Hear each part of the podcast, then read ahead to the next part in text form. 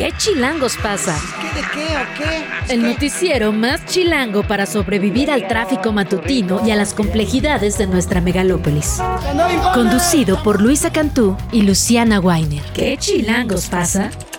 La información necesaria para amanecer, sobrevivir y disfrutar en la capital del país. Queremos que ustedes gocen. Música para bailar, señor. Aquí comenzamos. Run away, find you a lover, go away. Somewhere all bright and new. 7 de la mañana, un minuto, estamos escuchando Wildflowers de Tom Petty que nació un día como hoy, de, pero de 1950. Estamos recibiendo varias sugerencias para empezar la mañana con la mejor música. Luisa Cantú, ¿cómo estás? Buen día. No me importa que esto no sea tan animado. Yo amo esta canción. amo a Tom Perry y ya podríamos. Hoy, hoy podría tener mi momento de hombre, de señor enojado. A ver, a hablar ver. de Tom Perry. No, no, no, todo bien, todo bien. Eh, pero sí, un gran personaje en la música, ha tocado en bandas con George Harrison o Bob Dylan. La verdad es que es una de esas leyendas que pues creo merecen un aplauso en su cumpleaños. Ay, sí. Muy bonita canción, esta que dice, eh, te mereces un lugar donde te sientas libre. Así que Oh. sí, abrazos. Ay, sí. Abrazos a todos, A, quien sea a que les recuerde Ay, esta sí. canción. Muy buenos días, Luciana Weiner. Muy buenos días, Luisa Cantú. Bueno, pasamos a otros temas porque hay mucha Se acabó información. la felicidad, sí. No, la felicidad que no se acabe, que no se acabe Luisa Cantú, pero sí dejamos los lugares felices para irnos a lugares como, no sé, el Pleno del Instituto ¿qué Nacional? Electoral o la Cámara de Diputados también. Qué estas cosa de sesiones. sesión, sí, sí. Qué cosa, ¿no? Como que les encanta ahí eh, quedarse hasta la madrugada, sufrir, dar declaraciones, es, es peculiar, digamos. Igual y podrían distribuir mejor sus jornadas de trabajo y hacerle como todo el mundo a lo largo del año en vez de una madrugada, ¿no? Y sí, sobre todo estas siempre cruces de acusaciones, performance que hay ahí, la verdad es que yo no sé si lo hacen justo por llegar a las primeras planas y entonces no les vamos a dar el gusto de estos adjetivos que cruzan toda la vida o porque de verdad no hay sustancia, ¿no? Decía, eh, decían unos, bueno, es que lo están pasando exactamente como llegó desde Hacienda, Sí. eh, lo cual pues... O sea, no había ninguna, ninguna propuesta, ¿no? Pero de ningún lado, así, exacto. Es como, insultos. bueno, ¿y entonces qué? Y nada tampoco, como dices, puros insultos. Bueno, y lo otro, lo otro bonito fue lo que pasó en el Instituto Nacional Electoral. A eso sí Yo le vamos a entender qué pasó ahí, por favor, alguien explíqueme. No, bueno, de eso vamos a intentar hacer. Pero sabes que ayer pensaba, estas cosas, digamos, es- esta política involuntaria que se da a veces en nuestro país. Sí, es un muy buen adjetivo. Había, alguna vez había una, una persona que había estado en la, en la firma de la ley de transparencia con Fox y decía que Fox no estaba muy seguro de lo que estaba firmando, no tenía mucha idea, como que lo hizo así. No importa cuándo digas esto. Ay, guarda este tweet. Fue como, no, lo hizo de forma, eh, digamos, involuntaria y había otra persona ahí que dice, bueno, en México pasan cosas buenas a pesar de nuestros gobernantes, ¿no? Y acá todo lo contrario, digamos, a pesar de la buena voluntad siguen pasando cosas malas y particularmente con un tema que decimos, ya, güey. Sí, ¿no? tantito O sea, ya, güey. Excelente, exacto. Bueno. Pues, mucha información, como ya escuchó. Vamos a estar hablando de política, también de lo que pasó aquí en la ciudad, porque unos poniendo su batiseñal, las otras aventando los tacones, ¿no? Cada quien trae una campaña ahí. Eh, sin duda, colores no le han faltado. ¿no? Eso sin lugar a dudas. ¿Empezamos? Empezamos. Venga. Como ya le decíamos, en medio de acusaciones de que se habían hecho, cito textual, chicanadas y por supuesto mucha confusión en la votación, el Consejo General del INE, del Instituto Nacional Electoral, rechazó ayer jueves el acuerdo que pretendía obligar a los partidos políticos a postular, obviamente cada uno, a cinco mujeres y a cuatro hombres en las elecciones del 2024, es decir, que hubiera mayoría de mujeres postuladas en estas nueve gubernaturas que se van a renovar el próximo año. Pero aunque 10 consejeros y consejeras se habían pronunciado a favor de este proyecto, en el momento de la votación como que el proceso no estuvo claro y al final seis terminaron votando en contra de este dictamen, por lo cual no pasó. Pasaron en contra, en contra de su voluntad, ¿no? Ah, O sea, rarísimo, porque primero les escuchamos diciendo, no, sí, tiene que haber más mujeres, y a la mera hora votar en el sentido contrario. Es que estaba complicado, no se entendía bien qué se estaba votando, Exacto. ¿no? Cuando ves la sesión, eh, ni, ni uno entiende bien qué pasó. O sea, luego la, eh, la entrevista esta que le hicieron a, a Tadei a la salida, ¿no? Donde dice, ¿De quién fue el error? Bueno, de los que votaron mal. Bueno, pues precisamente vamos a escuchar a la presidenta de línea, Guadalupe Tadei, que por cierto ya dijo que este asunto se va a discutir otra vez, porque Sí. obviamente todo el mundo saltó, en las Comisiones Unidas de Prerrogativas y de Partidos Políticos y de Igualdad de Género y No Discriminación. La voz de Guadalupe Tadei. Lo que acabamos de ver es que había una mayoría, hay una mayoría y hay una decisión de favorecer a la mujer. Eso es eh, en, en el pleno del Consejo. Todos la tenemos. Eh, la votación, cuando se somete con un eh, proyecto de engrose, de esta naturaleza, es lo que complicó la votación. Hubo un error en la votación, no se aprobó en lo general, no sigue la votación. Bueno, y ayer por la noche fue dado a conocer que Carlos Romero de Champs, el ex líder del sindicato de Pemex, falleció a los 79 años.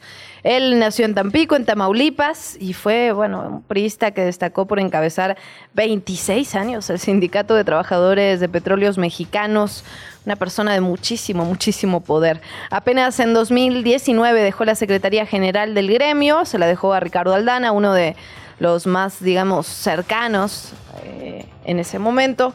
Y el líder sindical tomó posesión durante el gobierno de Carlos Salinas de Gortari para sustituir a Joaquín Hernández Alaquina, quien se opuso a las políticas del Ejecutivo Federal. En el 2000 se reveló el llamado Pemex Gate, cuando se detectaron los desvíos de recursos del gremio hacia la campaña presidencial del priista Francisco Labastida. Y llama la atención porque buscamos ahorita en la mañana, obviamente dijimos, bueno, todo el mundo ya Sí. debe haber reaccionado al respecto. No hay un solo mensaje, ¿no? Ni Alejandro Moreno. Sí, no sé si están dormidos. O sea, puede ser, digo, si es la hora en la que mucha gente duerme. Sí, pero, la verdad no hubo ningún pronunciamiento. Buscamos ahí en, las, en los políticos, veremos. Bueno, Nadie era una figura muy controversial sí, es también, ¿no? políticamente La verdad. incorrecto. Claro, claro. Pero bueno, tampoco podemos ignorar que fue, digamos, parte de una estructura medular de operación del PRI. Entonces Sí, es raro que por lo menos el PRI no diga hasta ahora nada.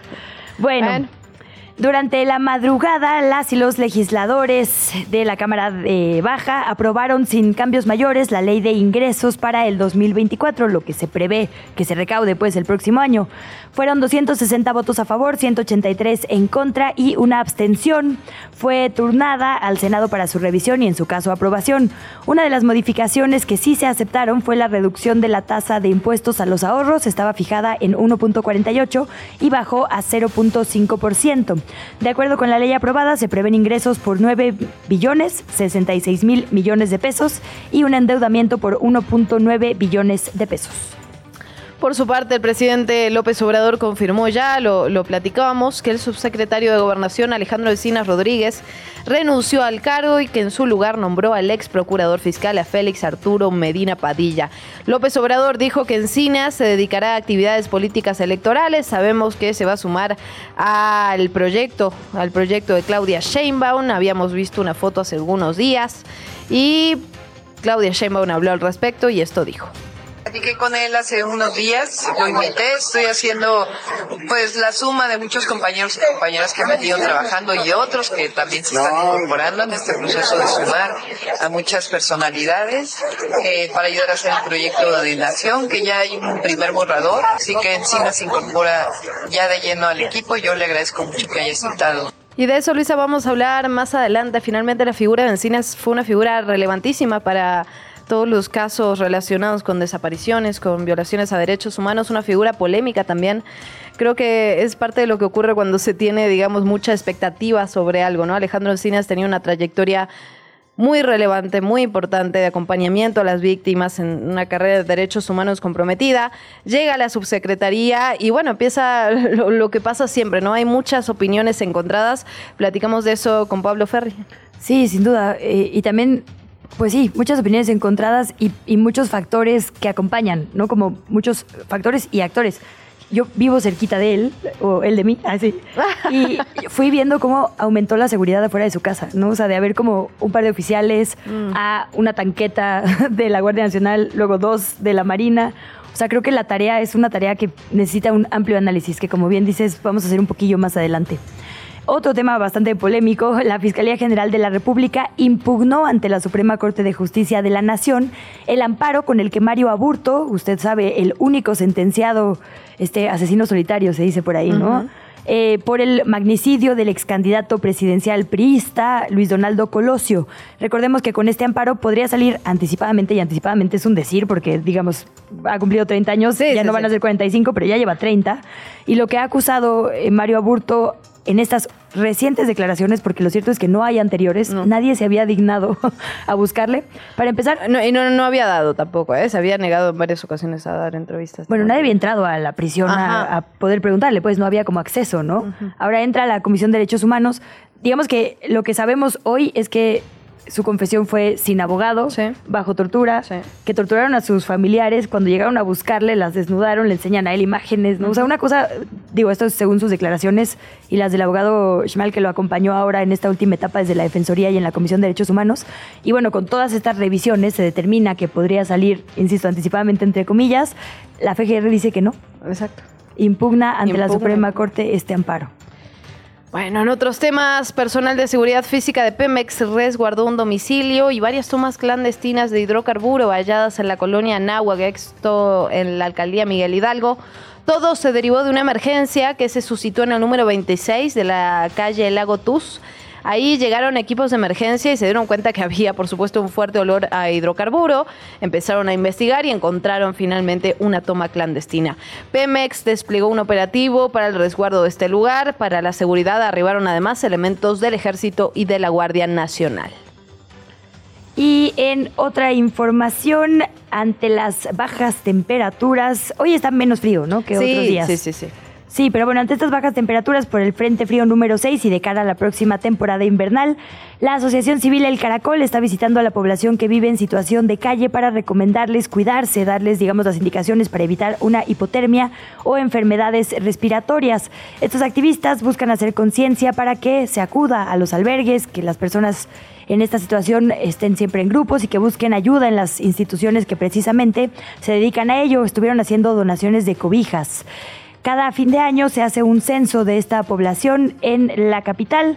Y hay que recordar que se ha detectado hasta a 10 personas que han muerto por hipotermia, principalmente grupos vulnerables como bebés o personas de la tercera edad en esta situación.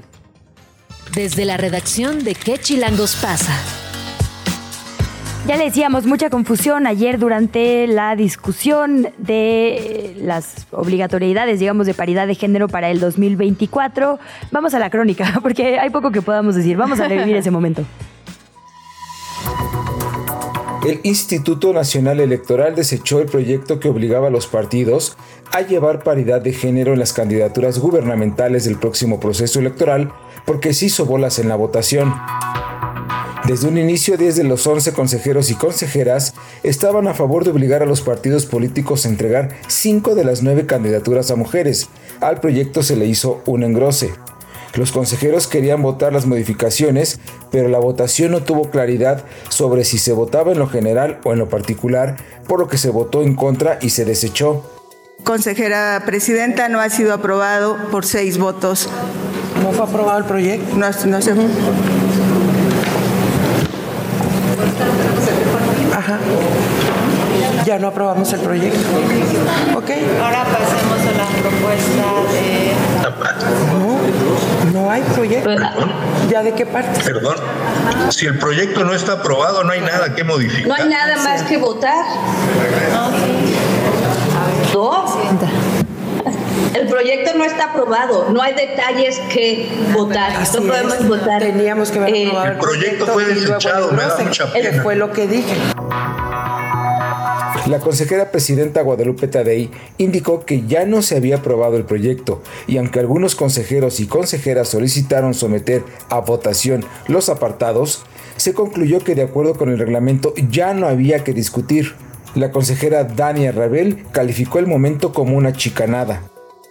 Presidenta, con todo respeto, esta es una chicanada, porque hemos estado insistiendo durante toda la sesión que nosotros queremos votar el criterio 5-4 y se aferraron a que eso no fuera así y se nos dijo que se iba a separar esos puntos resolutivos para que después se sometieran a consideración y ahorita ya no se quieren someter a consideración, pues me parece que eso no puede, no puede transitar, por favor.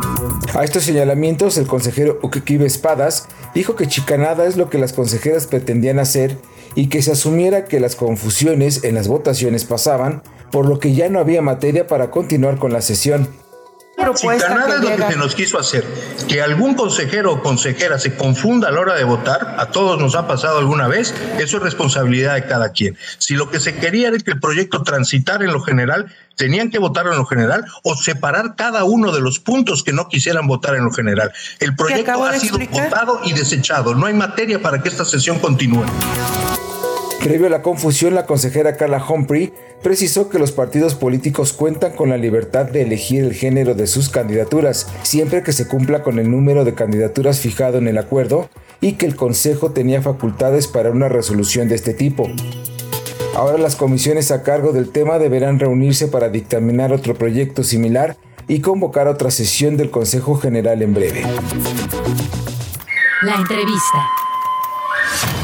Y seguimos hablando sobre este tema, son las 7 de la mañana con 18 minutos y qué mejor que hacerlo con Carla Humphrey, consejera electoral del INE. Consejera, gracias por tomarnos la llamada, ¿cómo está? Buen día. Hola. Hola, ¿qué tal, consejera? Buen día. Hola, buenos Bienvenida. días. Un saludo a ti, bueno, a ustedes y a su auditorio. Muchas gracias, consejera. Bienvenida a este espacio.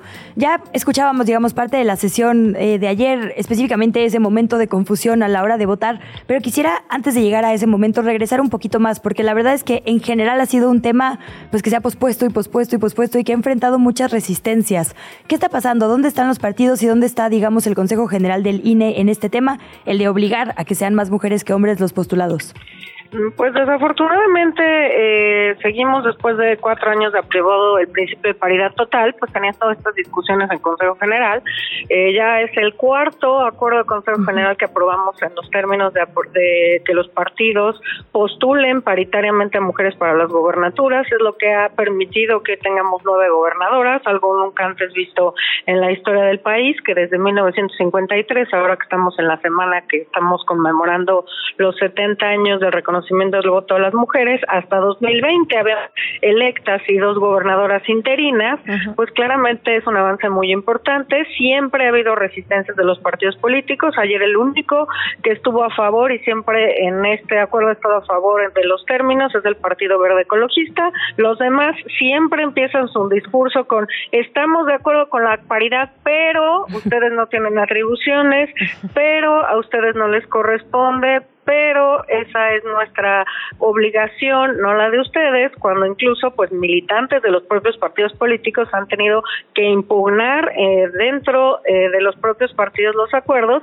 para garantizar condiciones de equidad. Y se dicen cosas además que me parecen terribles, que si no consultamos a las mujeres y ellas se sienten representadas por mujeres, que si no salimos a preguntar su opinión, que me parece absolutamente eh, desconocer de un un tajo y de un plumazo la historia nacional cuando estamos viendo justamente en esta semana que desde 1916 ah, hubo el primer eh, Congreso Feminista, se envió una solicitud para que se, que se reconocieran los derechos como ciudadanas de las mexicanas para votar y ser electas a cargo de elección popular, que hemos tenido cualquier cantidad eh, de años luchando por esto, cuotas de género, primero la paridad eh, como principio constitucional en 2014, luego la paridad total en 2019, eh, leyes en contra de la violencia política en razón de género. Me parece que desconocer eso, bueno, es increíble, ¿no? Entonces siempre se busca cualquier tipo de argucia política o reglamentaria para intentar que estos acuerdos no pasen, pasen lo más tarde posible, puedan tener algún alguna especie de, crítica quizá en la impugnación, porque eso sí, le puedo asegurar que van a impugnar eh, la mayoría de los partidos políticos el acuerdo, porque de todos modos, pues la mayoría está claramente configurada para que haya cinco postulaciones de mujeres, life cuatro de hombres y en lo que estábamos no de acuerdo, la mayoría, y que fue lo que se evidenció ayer en la sesión de consejo, es que la mayoría estábamos de acuerdo con llegar al mismo resultado, pero con otros argumentos que fortalecieran justamente las razones por las que íbamos a tomar esta determinación y creo que eso es lo que debía prevalecer. Para eso vamos a sesiones públicas de consejo, para que se determine y se recoja sobre la mesa lo que estamos eh, eh, argumentando y resolviendo para que se fortalezca un tema en concreto. ¿Y qué fue lo que pasó ayer, consejera? ¿Tuvo que ver con este engrosamiento? ¿Fue en efecto una chicana? ¿Fue un error? ¿Quién se equivocó? Es decir, eh, porque bueno, viendo la sesión desde afuera nos quedan todavía muchas dudas, no entendemos exactamente qué fue lo que pasó. Eh, pues eh, error no fue nuestro, porque la mayoría, o sea, los seis, pedimos eh, seis con un bloque de seis consejeros, o no un bloque, seis consejerías, estábamos a favor de, de aprobar una adenda que se había enviado con horas de anticipación, que es perfectamente legal, que además también se había presentado ya y que la mayoría del Consejo eh, General conocíamos, al menos ocho consejerías, eh, lo habíamos visto el lunes y por tanto, pues eh, se dijo por parte de algunos y algunas que no la conocían, lo cual es evidentemente falso, y por tanto, porque además se mandó es el propio día de la sesión con dos horas y media de antelación al inicio de la sesión, entonces la verdad es que a la hora de la votación se tendría que haber procedido, según mi óptica, el reglamento solo puede prever cuestiones ordinarias. Esto era una cuestión extraordinaria porque nadie estábamos de acuerdo en el resultado, pero no en la manera en la que llegaba al resultado, en el fundamento, en los argumentos que se daban. Por tanto, era claro que lo que se tenía que hacer era votar el resultado, es decir, cinco mujeres para la gubernatura y cuatro hombres, y después pues esta adenda en la que habíamos acordado y además verbalmente lo dijimos en Consejo General, pues eh, la mayoría de las y los consejeros que integramos el Consejo General. A mí no me parece que fue un error, a mí me parece claramente que se podía haber tomado la votación como lo propusimos, no se quiso así. De todos modos, pues ya enviamos una solicitud a la consejera presidenta para que convoque eh, en el plazo de 48 horas a Consejo General con el proyecto de acuerdo. Pues consejera, muchísimas gracias por tomarnos la llamada, la comunicación eh, esta mañana. Pues seguiremos de cerca el asunto, como bien dice, a ver finalmente en qué termina. Y bueno, siempre decir que también existe la voluntad política. No tendrían que obligarles a postular cinco mujeres, podrían hacerlo por convicción. Pero bueno, ya Pero la historia dice lo contrario. Ahora sí. gracias, Carla Confri. Gracias a ustedes. Buen día. Buen día. Ya, güey. Los reclamos de los vecinos y vecinas que están hartos. Vea, detrás del mercado de Morelos, en la calle Ferrocarril Interoceánico, en la alcaldía Venustiano Carranza, locatarios y vecinos depositan todos los desechos, la basura, en un tiradero que se desborda llegando hasta la mitad de la calle. Atención ahí. También atención a los vecinos y a las autoridades. Normalmente cuando pasan este tipo de cosas es porque no hay lugares cómodos sencillos, fáciles de usar para tirar la basura en el lugar que se debe. Por otra parte, un registro en mal estado está poniendo en riesgo a los peatones que transitan por la banqueta de Paseo de la Reforma y calle Niza, esto alcaldía Cuauhtémoc. El concreto se encuentra cuarteado y con un gran hoyo en el que el pie de una persona distraída podría atorarse. Atención ahí también, alcaldía Cuauhtémoc. Avisos de ocasión por la peregrinación de personas que vienen al, de, perdón, desde Tlanepantla en el Estado de México hacia la Basílica de Guadalupe, aquí en la Gustavo Amadero, en la Ciudad de México. Las autoridades locales ya están implementando el operativo Atlacomulco 2023. Va a haber cierres intermitentes en las vialidades, así que ojo, las calles cerradas van a ser Avenida Talismán, 5 de febrero, Avenida Euscaro, Cantera, Calzada San Juan de Aragón, la Avenida Insurgentes Norte y Avenida Ferrocarril Hidalgo. Las alternativas viales para esta mañana son Calzada Vallejo, el Eje 3 Norte y el Eje 1 Oriente. En el metro también hay un anuncio a partir del próximo 21 de octubre el ingreso a las estaciones de la línea 5, es decir, las que van de Pantitlán al Politécnico, van a ser únicamente con la tarjeta de movilidad integrada. Esto es parte del sistema de modernización que ya opera en el subterráneo. Adiós a los boletos. Ya, ya no voy a decir nada, lo hemos hablado suficiente, pero guárdelos de colección. Exactamente. La entrevista. ¿Ya estás grabando?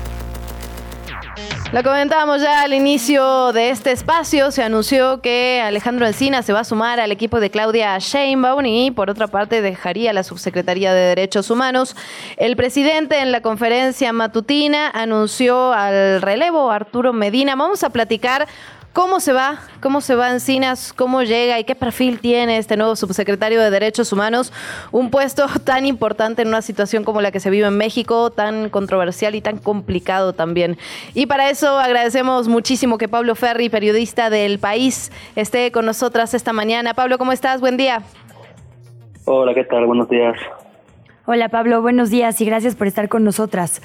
Sí, ¿te parece? Eh, digo, creo que es difícil como separar el paso de Encinas por los momentos emblemáticos del sexenio. ¿Cuáles dirías tú, digamos, que fueron hasta este momento los eh, pues focos que tuvo Encinas? ¿Qué casos traía para acompañar? ¿Con cuáles se enfrentó? ¿Dónde tendríamos que detenernos antes de hablar, digamos, de su propia trayectoria? Sí, bueno, yo creo que los, los informes del caso de son, son dos de los puntos importantes. Eh, el primero como ejemplo de, sus errores, el segundo quizá como, como, como la intención de enmendarlos, eh, la creación de la Comisión Nacional de Búsqueda, desde luego, como, como, como acierto principal, eh, y, de la misma manera el, Centro Nacional de Identificación Humana, que, que nació hace poco más de un año, y, luego también pues el primer informe de la Comisión eh, para la Verdad la Guerra Sucia que se presentó hace semana, semana y unos días. ¿no? Yo creo que son los cuatro puntos principales. Ayer decías, Pablo, en tus cuentas de redes sociales que este adendo que se le hace al informe de, la COBAG es, digamos, de alguna manera eh, una forma de enmendar y, y de que Encinas saliera de ese puesto tirándole al ejército, ¿no? Así, digámoslo con claridad, que finalmente ha sido la parte más compleja cuando se habla de derechos humanos y esclarecimiento de la verdad en los casos emblemáticos. ¿Cómo, cómo cierra? ¿Qué balance, qué balance haces, digamos, del trabajo que ha realizado Encinas? Tú has estado muy cerca de las víctimas también. ¿Qué, ¿Con qué sabor de boca te quedas, Pablo? Pues eh, justo estaba pensando en, cuál era la qué expresión era la adecuada eh, sobre, sobre esta demanda que, se publicó el martes, que venía a completar el, segundo informe de la Comisión del caso de Chinapa. Y, yo creo que al final me quedo con, con, la expresión de la palabra guiño, eh, porque creo que, que, recoge la tibieza de, del asunto. Quiero decir, eh, el martes el gobierno, bueno, la Comisión de, la Verdad para el caso de Chinapa libera un, un documento de, 30, de 50 y pocas páginas eh, que incorpora 18 documentos de inteligencia militar. Son documentos que elabora el ejército eh, entre septiembre octubre de 2014, o sea, en el, en el momento de la época del ataque contra los estudiantes, allá en Iguala, en Guerrero. Eh, son documentos que ya se conocían porque los había mencionado o incorporado parcialmente el, el GIEI, el Grupo de Expertos Independientes que ha investigado el caso estos años por mandato de la CIDH, en varios, de sus, en varios de sus informes estos años, por lo menos desde febrero del año pasado, pero la virtud de, Encinas y su equipo fue publicarlos de manera completa eh, en esta última adenda a, su segundo informe en la comisión. Eh, y no solo eso, eh, al final también en, digamos en el texto que acompaña o que cura estos documentos eh, se hace varias referencias nada veladas a la posibilidad bastante bastante posible valga la redundancia de que el ejército tenga más información eh, al respecto en sus archivos que sería buena que se entregara para que la fiscalía pudiera indagar esto, es, esto es un guiño y digo que es un guiño porque eh, eh esto requería o requiere seguimiento. La exigencia de las familias de los 43 y el GIEI es de que hay por lo menos bueno, alrededor de 800 documentos de este estilo, o sea, documentos elaborados a partir de intercepciones de comunicaciones del ejército a, la red criminal de Iguala, que deben estar en archivos militares, que por algún motivo no se han encontrado, no se han entregado y quedan en un, en un limbo extraño eh, que no que no sabemos eh, ubicar ahora mismo, ¿no?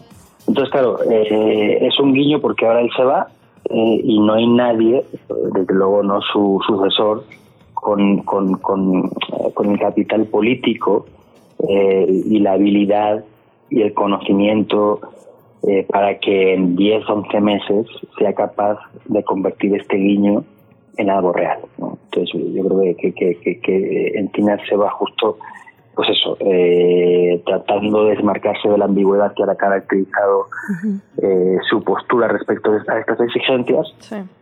Y, por tanto pues no podemos hablar de una despedida de un cebo que no lo es, ¿no? Pero, pero bueno, tampoco es algo terrible, o sea, es una gestión terrible, de lo Justo eso, Pablo, o sea, dices, no hay nadie, digamos, que vaya a poder hacer de este guiño una promesa cumplida para las víctimas, pero pensando, digamos, en el panorama completo, yo no sé si había alguien que hubiera salido bien librado de la tarea que tenía Encinas. Y te lo pregunto a ti, porque además, si alguien conoce literalmente la cadena de mando del ejército y cómo funciona, eres tú. ¿Quién hubiera podido enfrentarse al ejército, que además es un ejército con el apoyo y visto bueno del presidente, para una gestión y una tarea como la que le tocó a él, ¿no? Y, lo pregunto porque, claro, no sabe insuficiente, porque ahí están las víctimas y porque ahí están literalmente las deudas. Pero no sé qué tiene que pasar en este país para que esa tarea, digamos, se pueda cumplir. Encinas, como bien dices, tenía, digamos, la trayectoria, la amistad con el presidente, ¿no? Como que muchos factores, el capital político lo llamabas tú, para hacer una tarea como esta, y aún así no pudo. Contaba yo hace unos instantes eh, que me queda, digamos, cerca del lugar donde, donde vive, digo, obviamente en condiciones distintas, ¿verdad? Pero está cerquita.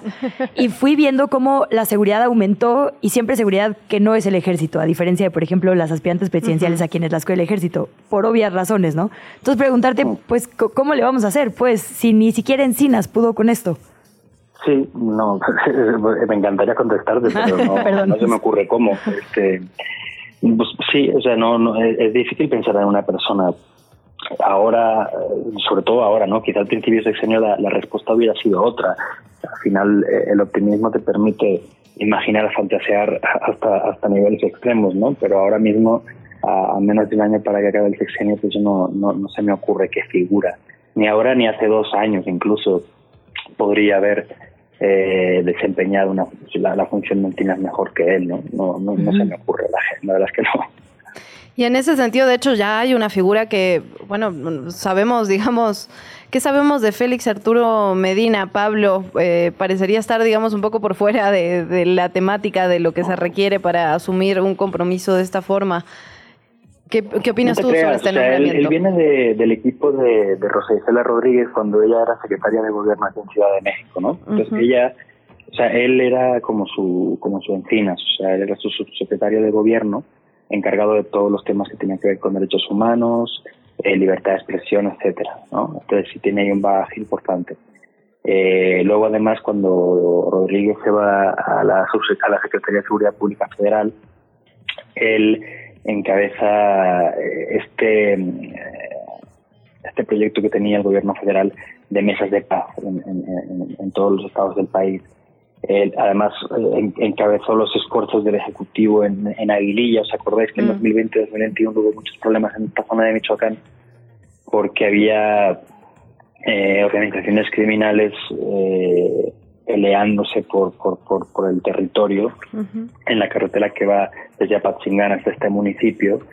Entonces había, era muy complicado moverse, desde luego por las extorsiones a los productores de limón y tomate, que en esta zona son abundantes eh, eran habituales igual que ahora, solo que el, estado de guerra en la carretera era visible, había trincheras, nosotros fuimos varias veces y veía, las trincheras que te paraban, ¿no? Era una cosa rarísima. Y entonces eh, Medina él, fue el que estuvo yendo y viniendo, reuniéndose con la gente allá en Aguililla, tratando de mediar además entre ellos y el ejército que tenía un cuartel allá eh, y que de alguna forma acaparaba los señalamientos eh, por parte de la población, la culpa era de ellos, ¿no? que ellos no tuvieran nada que ver con lo que estaba pasando, pero bueno, las asociaciones de la población se, se, centraban en, los militares. Entonces Medina estuvo ahí en medio y intentando de, mediar. Y ayer justo por la mañana estaba preguntando y, el recuerdo que guardan allá de él es bueno. Pero bueno, al final son 10 meses Medina es un funcionario joven, eh, el puesto que va a ocupar es probablemente el de mayor responsabilidad que ha ocupado en su carrera y no me imagino que él se vaya a aventar el tiro de abandonar la ambigüedad que ha practicado en Finas en, en, en, el tema de Yotzinapa, por ejemplo, ¿no? Eh, en cuanto al ejército me refiero. Es posible que, bueno, eh, empuje ciertos esfuerzos, por ejemplo, en el Centro Nacional de Identificación Humana, que apenas están haciendo, eh, en la elección de un nuevo comisionado nacional o una nueva comisionada nacional de búsqueda, si está, está vacante el puesto, algunas cosas así, pero no creo que políticamente vaya a destacar por cambiar posiciones de manera radical respecto a Encinas. Pablo, hemos hablado muchísimo del trabajo de estas comisiones. Eh, y no suficiente de lo que tendría que seguir, que es el trabajo de la Fiscalía. Digamos que tanto en la Comisión eh, para el caso Ayotzinapa como para esclarecer las violaciones graves a derechos humanos durante la mal llamada Guerra Sucia, lo que tendría que pasar es que básicamente, eh, digamos, los equipos, en el caso de la de Ayotzinapa, la presidencia de Encinas, pero todos los demás entes, y lo mismo en la otra, las personas, digamos, de la academia, voluntarias especializadas, hagan un gran informe que van a entregar el próximo año, dicen, a pesar de la adversidad todavía, y que a partir de ese informe entonces se hagan las investigaciones y esperaríamos se deslinden responsabilidades. Pero quién sabe dónde está la fiscalía. Digo, literal, el fiscal, los fiscales, ¿no? Como nadie, como que nos rendimos, es más, hablar de la fiscalía porque no tenemos idea de qué está pasando ahí. Bueno, eh, las familias de los 43 han sido muy claras. Para ellos el fiscal especial para el caso de Pinapa no es interlocutor válido. Lo han escuchado a lo largo del último año y, un par de meses en varias reuniones que han mantenido, tanto con Encinas como con López Obrador, pero principalmente con Encinas y su equipo. Eh, y, la sensación que tienen es, y es la misma que, que, tenían al principio, es que este señor no, no conoce el caso, ¿no? Mm. No lo conoce, eh, está ahí de paso, está ahí como, como trampolín a otra posición para el siguiente sexenio. Y, y, bueno, y, desde luego desde Palacio Nacional, eh, que al final es de donde emana el poder y las órdenes, la, la, la idea es que eh, este hombre y, la gente que ha traído de Tabasco pues hagan un trabajo de continuidad respecto a lo que se estaba haciendo, pero ya no de investigación y profundización. Y esto es muy importante porque al final muchas de las líneas de investigación estaban por trabajarse. ¿no? Eh, te pongo un ejemplo. El, el, el, eh, las, muchas de las cositas que aparecían en, en estos documentos eh, militares que, lideró el martes la Comisión de Encinas de Chinapa eh, contenían eh, mensajes con información que podía haberse explotado o que podría explotarse todavía y que no sabemos qué ha pasado con ella. Claro, no, no, sabemos también porque la Fiscalía trabaja en medio del sigilo, eso es verdad. pero bueno, por, por, lo que nosotros sabemos, ahora mismo la lógica de, de Rosendo Gómez Piedra, que es el fiscal especial, eh, más allá de judicializar casos pendientes, que no es que yo que no sea importante, lo es, eh, no parece que, que, tenga que ver con, con, entender realmente qué pasó esa noche, sobre todo a partir de la medianoche del 26 de septiembre y, las primeras horas del 27, que es pues, el gran agujero negro de esta historia, ¿no? O sea, el momento en que desaparecen a los muchachos y a dónde los llevan. Eh, por ahí yo no siento que haya demasiado interés en saber mucho más eh, de lo que se sabe hasta ahora, lo cual es bueno, medio paradójico porque se, entendía al principio del sexenio que la intención era otra, pero bueno, supongo que si el ejército no se, no se ha convertido en estos años en un, en un actor eh, conciliador o, coadyuvante de verdad como se, se planteó en un principio, y digo el ejército porque al final es uno de los una de las dependencias o quizás la más importante que todavía podría tener información que podría explotarse y redundar en, en, conocimiento sobre el caso pues no, no, sé muy bien qué, van a hacer. O sea ahora mismo eh, por lo que sé están buscando nuevas personas personas que de repente estaban en la órbita de, de la fiscalía de la comisión eh, pero que no parecían como importantes, eh, que de repente aportan información y a partir de esa información están haciendo búsquedas y bueno, a veces suena la campana y encuentran algo.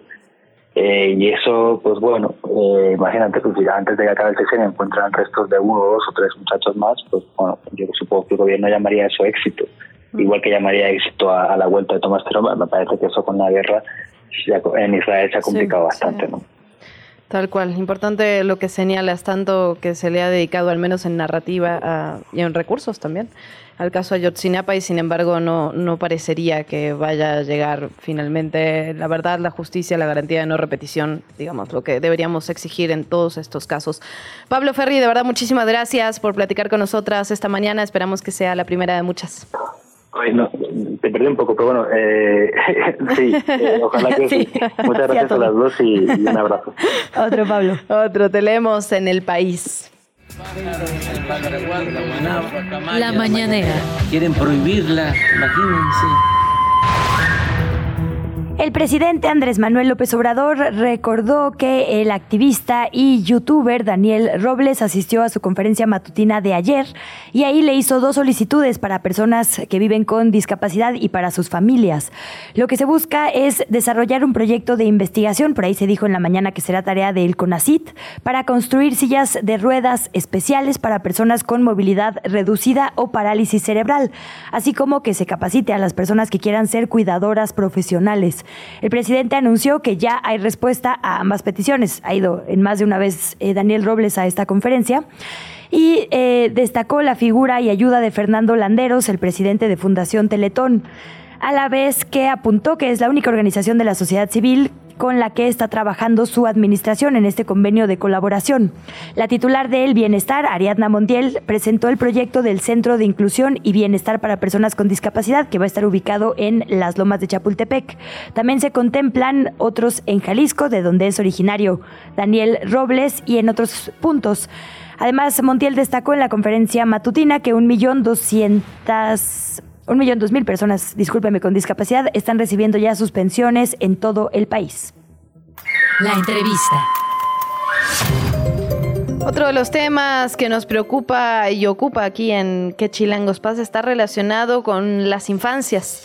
México presenta uno de los mayores retos, hay que decirlo, en materia de salud pública cuando hablamos de malnutrición. Ocupa el quinto lugar de obesidad en el mundo y también advierte un aumento particularmente rápido en la obesidad infantil. Estamos hablando que para 2030, 7 millones de niñas, niños y adolescentes de 5 a 19 años podrán vivir con dicha condición. Estamos hablando del 43% de la población. Justo el 16 de octubre fue el Día Mundial de la Alimentación y justamente en, digamos, durante este mes, el Poder del Consumidor, la Red por los Derechos de la Infancia de México, Redim, hicieron un pronunciamiento ante la preocupación que sienten ante estas cifras y sobre todo ante la falta de acción que se está tomando al respecto. Y por eso saludamos con muchísimo gusto a Laura Ordaz, investigadora del Poder del Consumidor, y justamente vamos a platicar de la campaña Mi Escuela Saludable.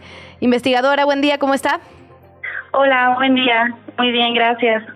Buenos días, eh, Laura. Buenos días, buenos días.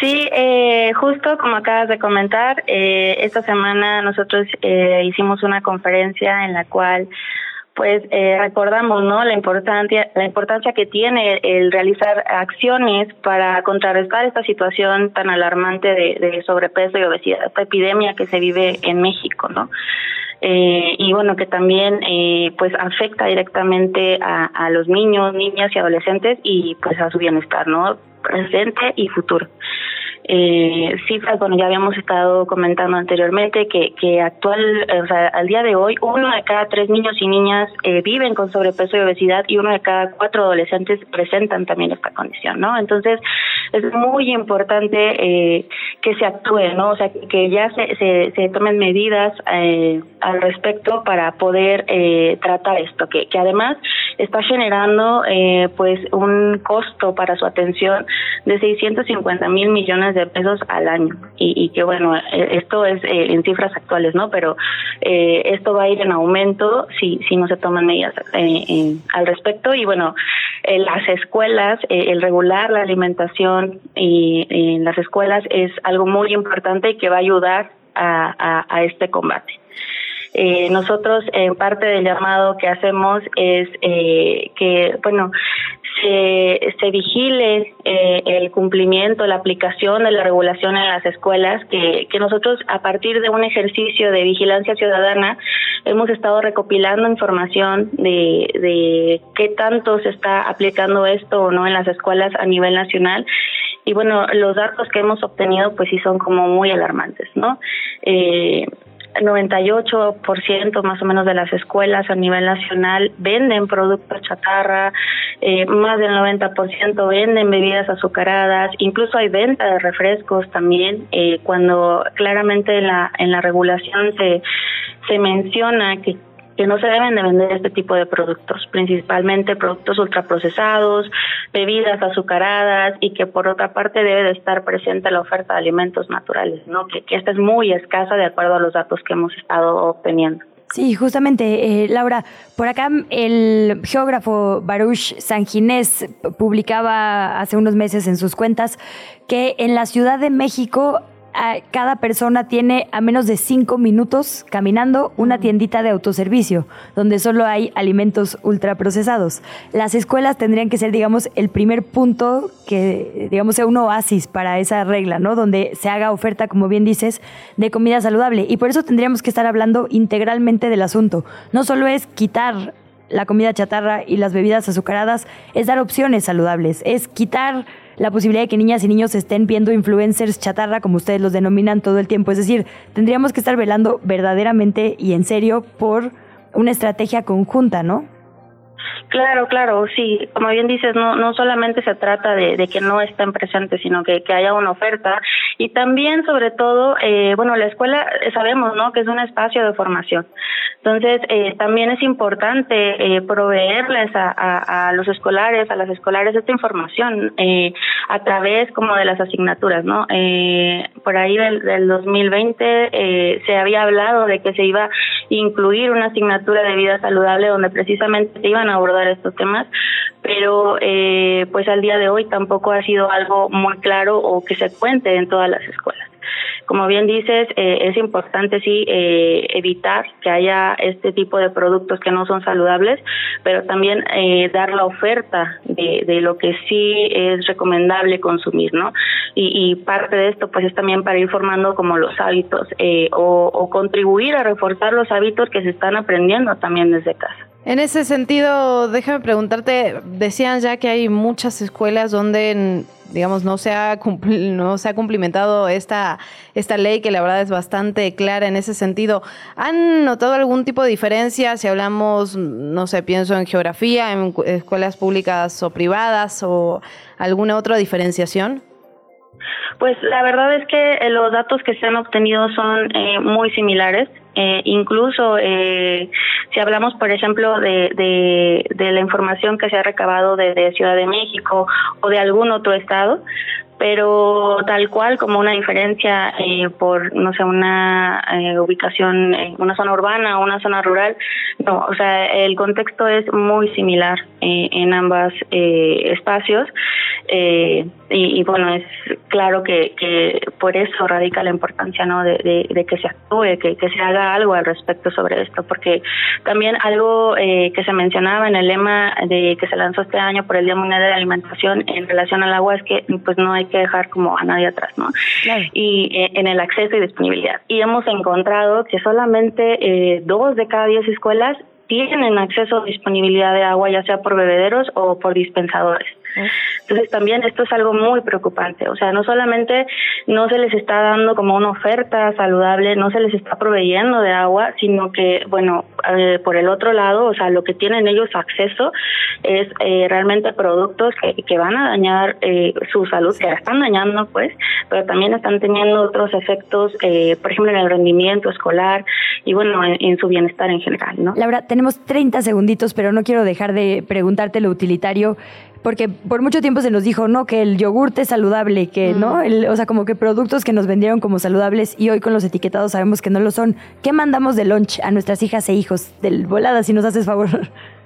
Claro, sí, es, eh, bueno, el incluir, por ejemplo, frutas, verduras, semillas, eh, cereales integrales como avena, amaranto, esto eh, ayuda mucho. También es, es importante que, el lunch se considere más como una colación, o sea, el alimento fuerte, el desayuno debe de realizarse desde casa. Entonces, eh, ya lo que se puede enviar a la escuela va a ser como un complemento y puede incluir este tipo de alimentos, ¿no? Eh, frutas, eh, verduras que se pueden eh, acompañar de amaranto, de, de, avena o, o, de algunas eh, otras semillas, ¿no? Te agradecemos muchísimo estos minutos y ojalá podamos seguir platicando sobre estos temas que nos ocupan aquí en Que Chilangos pasa. Gracias, buen día. Muchísimas gracias. Platicábamos con Laura Ordaz, investigadora del poder del consumidor. Por cierto, nos dice el doctor Mauricio Rodríguez, a quien le mandamos como siempre un fuertísimo abrazo porque es un radioescucha fiel. Y bueno, y por le vamos a motivos. dar, le vamos a dar la medalla Pero- del mejor sí, radio la verdad. escucha. Creo que después Gracias, de nuestras mamás está el doctor Mau, así que lo queremos mucho. Nos dice, en la generación de mi hijo ya hicimos un chat de ideas de lunch, porque ¡Guau! efectivamente alimentar a las criaturas, híjole. así que, pues, si quiere pasarnos el dato, sea, unirnos. Si la quieren sumar a Luisa, creo que lo necesita. Por algo que me comentó en el corte. Sí, sobre todo cómo hacer que su hijo coma algo más que helado de limón. Así, cualquier sugerencia se acepta. Hace unos momentos, aquí en ¿Qué chilangos pasa? La consejera de El INE, Carla Humphrey, nos dijo que no hubo error en los consejeros en esta votación. Dijo que en ese momento se tenía que haber procedido a votar la propuesta de cinco mujeres y cuatro hombres en las candidaturas de los partidos para los estados, como se había propuesto.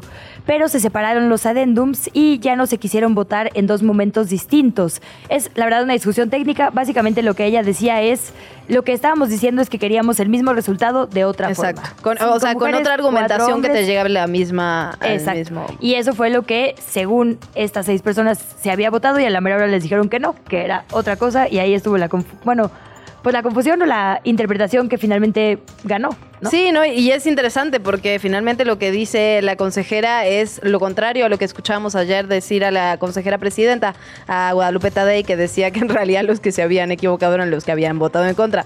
Cada quien firme en su postura, pues, ¿no? Sí. Bueno, interesante. Lo interesante va a ser qué pasa después. Esperemos que se vuelva a votar y que se vean reflejados al menos la voluntad del Pleno. Luego veremos, porque seguramente, como ya lo explicaba la consejera, esto se va a impugnar, llegará al Tribunal Electoral. Que se mantenga esta decisión. Nos vamos con otras cosas relacionadas con la política local. El hasta ayer alcalde de Benito Juárez, Santiago Tabuada, informó mediante sus redes sociales que solicitó la licencia para buscar la jefatura de gobierno de la Ciudad de México en 2024. Tabuada pidió al Congreso local 41 días fuera de la alcaldía a partir del próximo 21 de octubre. Además, informó que será el director general de Jurídico y Gobierno, Jaime Isael Mata Salas, quien se quedará como encargado de despacho. Tabuada aseguró que la Ciudad de México no necesita de un superhéroe, mandó ahí un, un- un guiño, una, un algo así, una ironía, sino de alguien que conozca los problemas de la capital y que sepa resolverlos. Pero hay quien no está de acuerdo con eso del superhéroe. En al menos cinco puntos de la ciudad, ayer simpatizantes de Omar García Harfuch, el exsecretario de Seguridad Ciudadana, hicieron proyecciones con la batiseñal. Y el hashtag es Harfuch. Hay que recordar que en la comparecencia de Harfuch en el Congreso de la Ciudad de México, el integrante del Partido Verde, Jesús Esma, le dijo, ah, es que ustedes como Batman, y ahí como que se le quedó, Ahí quedó para ese siempre. apodo entre algunas personas. Y bueno, esta proyección de la batiseñal estuvo en la explanada de la alcaldía Venustiano Carranza, en donde también estuvo una persona disfrazada de Batman y se vio después en las inmediaciones del aeropuerto. Bueno, la contraparte, el aspirante a la coordinación de la defensa de la transformación aquí en la capital, Clara Brugada, tuvo el encuentro Ciudad Feminista. Se realizó en el Auditorio Siglo XXI. Allí llamó a construir una ciudad utopía feminista ante más de 2.500 mujeres. La alcaldesa con licencia en Iztapalapa afirmó que si bien se ha avanzado mucho en los derechos y protección hacia las mujeres, aún hay deudas que cumplir. Con la presencia de la escritora Elena Poniatowska, la antropóloga Marta Lamas y la conducción de la periodista Fernanda Tapia, Clara Brugada afirmó que cuando las mujeres se juntan, todo se transforma porque saben que cada una es un lugar para la otra, un escondite y un refugio, estoy citando textual, porque se saben sobrevivientes y solo se saben ayudar entre ellas. Digamos que así como la batiseñal se hizo viral, el momento que se hizo viral ayer de esto fue que les dijo quítense los tacones, es el primer paso literalmente hacia quitarnos la opresión. Y yo de repente dije, Míranos, no míranos. Hay que mostrarlo a la cámara, amiga, ahora que tenemos cámara. Tenemos tengo tenis. vestido, entonces voy. Ah, bueno, no lo hagas, amiga. Pero bueno, sí, sí, no traigo tacón. Te pido una disculpa. No, no. Digo, solo estás tú aquí espectador en ese ángulo, entonces la disculpa es de mi lado, querida. Pero bueno, eh, en otros temas, la Secretaría de Cultura de la Ciudad de México confirmó que pagó más de 22.4 millones de pesos por la realización del concierto de Grupo Frontera del pasado 15 de septiembre en el marco del Grito de la Independencia, pero justificó que el costo por cada uno de los 190 mil asistentes entonces es de 118 pesos. En una ficha informativa, la dependencia capitalina señaló que este monto pagado por el concierto forma parte de la política cultural del gobierno actual. La cual se insistió se basa en el acceso a la cultura como parte de los derechos de las y los habitantes y visitantes de la capital. Y fuentes de la Secretaría de Seguridad Ciudadana de la capital confirmaron que un automovilista fue atacado en los carriles centrales del viaducto Miguel Alemán, casi esquina con Avenida Revolución, esto en el perímetro de la alcaldía Miguel Hidalgo. Eran unos sujetos que viajaban a bordo de una motocicleta. Después de este ataque, el conductor de la camioneta perdió el control de la unidad, se subió a un camellón y finalmente chocó con un muro de contención. En tanto, los sujetos de la moto se dieron a la fuga. Los primeros reportes indican que la persona sobrevivió y abandonó su vehículo sobre el camellón del viaducto, por lo que está recibiendo primeros auxilios. Hasta el momento no se saben cuáles fueron las causas de este intento de homicidio.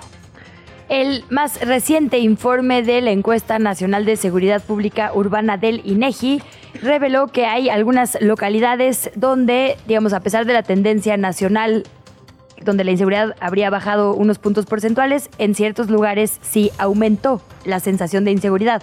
En León, en Morelia, en Uruapan, una sorpresa me parece en San Pedro Garza García y en la alcaldía de Tlalpan. Esta última región, se acusa, estaría bajo disputa territorial de algunos grupos criminales. De acuerdo con reportes de la Sedena, desde el 2020 se han identificado la presencia o la operación por lo menos de el cártel Jalisco Nueva Generación, la familia michoacana, los rojos y los guerreros. Y quizá a esto podría responder, o por lo menos a las noticias al respecto, esa sensación de inseguridad, por lo menos en Tlalpan. Nos vamos con la actividad que han tenido las presidenciables. Claudia Sheinbaum firmó el acuerdo de unidad para la transformación de México y Zacatecas. Estuvo acompañada por Mario Delgado Carrillo, Alberto Anaya, dirigentes nacionales de Morena y del PT, así como por los hermanos Ricardo y David Monreal Ávila, senador de la República y el gobernador de Zacatecas respectivamente. También había un número, digamos, bastante bastante interesante de ciudadanos, de ciudadanas, de empresarios, de académicos de la Universidad Autónoma de Zacatecas. La Asamblea Morenista se realizó en el auditorio Genaro Borrego Estrada en un evento que se aclaró estaba dirigido exclusivamente a militantes de Morena. Esto en relación a lo que ha dicho el INE, ¿verdad? A la, actividad que ha tenido Claudia Sheinbaum. Sobre este punto, en su discurso, la ex jefa de gobierno lamentó que ya no podrá hacer eventos en plazas públicas por esta sentencia. Vamos a escucharlo directamente. Fíjense que también les quiero platicar que el Instituto Nacional Electoral nos acaba de poner otras medidas precautorias, le dice. Medidas precautorias que significan que tenemos que decir en cada evento que este es un evento solo para militantes de Morena. ¿Verdad que todos somos militantes de Morena? ¿Verdad que sí? Y ahora nos dice que tenemos que hacer eventos en lugares cerrados, que no podemos hacer eventos en lugares abiertos como veníamos haciendo en plaza pública. ¿Y saben cuál es el argumento? Dicen que lo que pasa es que van muchas personas a los eventos de Morena y de Claudia. Y nosotros les contestamos, pues es que somos millones y millones y millones de mexicanos y de mexicanas que quieren que siga la cuarta transformación de la vida pública. Y para cerrar el resumen, del otro lado, Xochil Gálvez, la responsable de la construcción del Frente Amplio por México, estrenó el martes la escolta militar que se sumó a los civiles que habitualmente están haciendo las labores de seguridad en sus eventos públicos. La coordinadora del Frente explicó que ella pidió a la Sedena que el dispositivo de seguridad no le impida desarrollar sus actividades públicas en la forma en la que lo ha hecho hasta ahora. Entrevistada al término de un acto con feministas y simpatizantes del PRD en la alcaldía Iztapalapa, precisó que se trata de dos mujeres y tres hombres, el equipo que le asignó la Sedena. También adelantó que en los próximos días, ahora sí ya va a pedir licencia a su cargo como senadora para dedicarse por completo a esta precampaña. ¿Qué chilangos pasa? En los medios y en las redes sociales.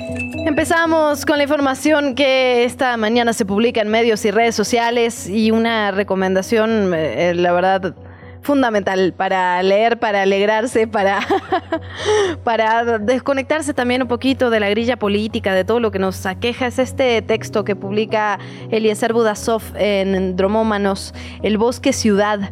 Y es un texto que eh, la verdad a mí me gustó mucho porque empieza hablando de algo muy íntimo, muy privado, muy bonito. Dice, fue a finales de 2019 cuando hicieron el mapa que me llevó a la entrada del inframundo. China ni siquiera había reportado el primer brote de una neumonía típica en Wuhan, pero hay cosas que nacen destinadas al futuro. El mapa de los mejores lugares para llorar en público en la Ciudad de México. Una especie de cartografía de la catarsis hecha con las sugerencias de cientos de usuarios de Twitter y me llegó a mediados de 2021 cuando llevábamos más de un año de pandemia. Entonces empieza a contar, digamos, varios de estos Qué lugares. escribe, la verdad, ¿no? O sea, Qué bonito escribe. Le mandamos un abrazo a Eliezer. La verdad, escribe increíble.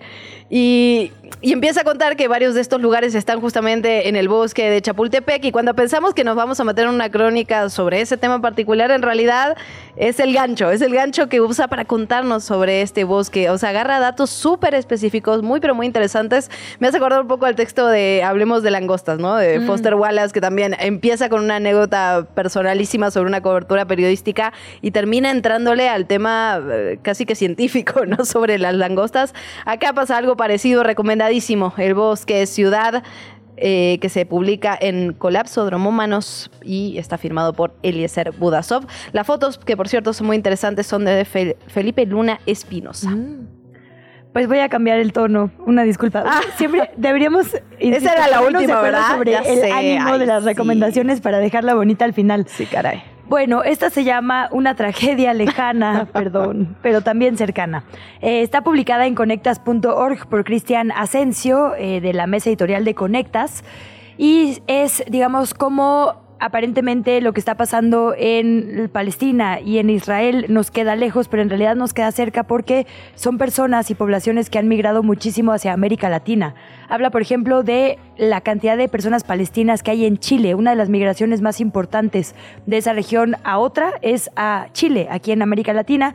Y lo mismo pasa en Argentina, eh, con la- las poblaciones judías, digamos, que han llegado específicamente en, digamos, a mitades del siglo pasado.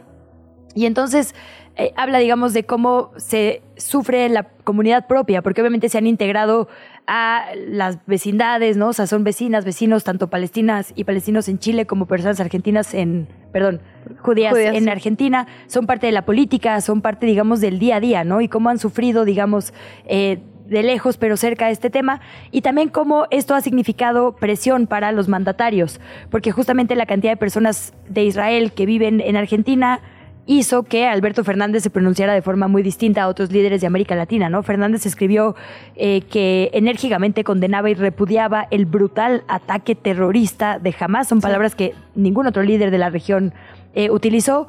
Pone, por ejemplo, también el ejemplo de eh, el ex, ex candidato presidencial comunista Daniel Jadwe, eh, que todo lo contrario, ¿no? Los sionistas y las derechas del mundo son iguales, sueñan que la respuesta a sus crímenes de odio sea siempre la resignación, pero no hay pueblo que resista la injusticia para siempre, Palestina libre. Y entonces justo habla de eso, cómo las migraciones también configuran la política y particularmente estas dos. Está en conectas.org. Justamente en eso no, pero sí, es bien interesante porque además de la comunidad judía que vive en Argentina, que, que tiene además un, poder muy particular, hay una historia detrás, ¿no? El atentado a la AMIA en los años 90, a principios de los 90, marca de alguna manera eh, una parte muy importante de la historia argentina y configura esta narrativa que hoy vemos capitalizada en el presidente y que sorprende de alguna manera, ¿no? Por ser parte de un grupo que se manifestó de formas diferentes, digámosle. Sí, como mucho más neutral, ¿no? Bueno, de hecho, así se califica, digamos, como mesurada eh, en esta crónica, bueno, en este, pues, sí, eh, artículo,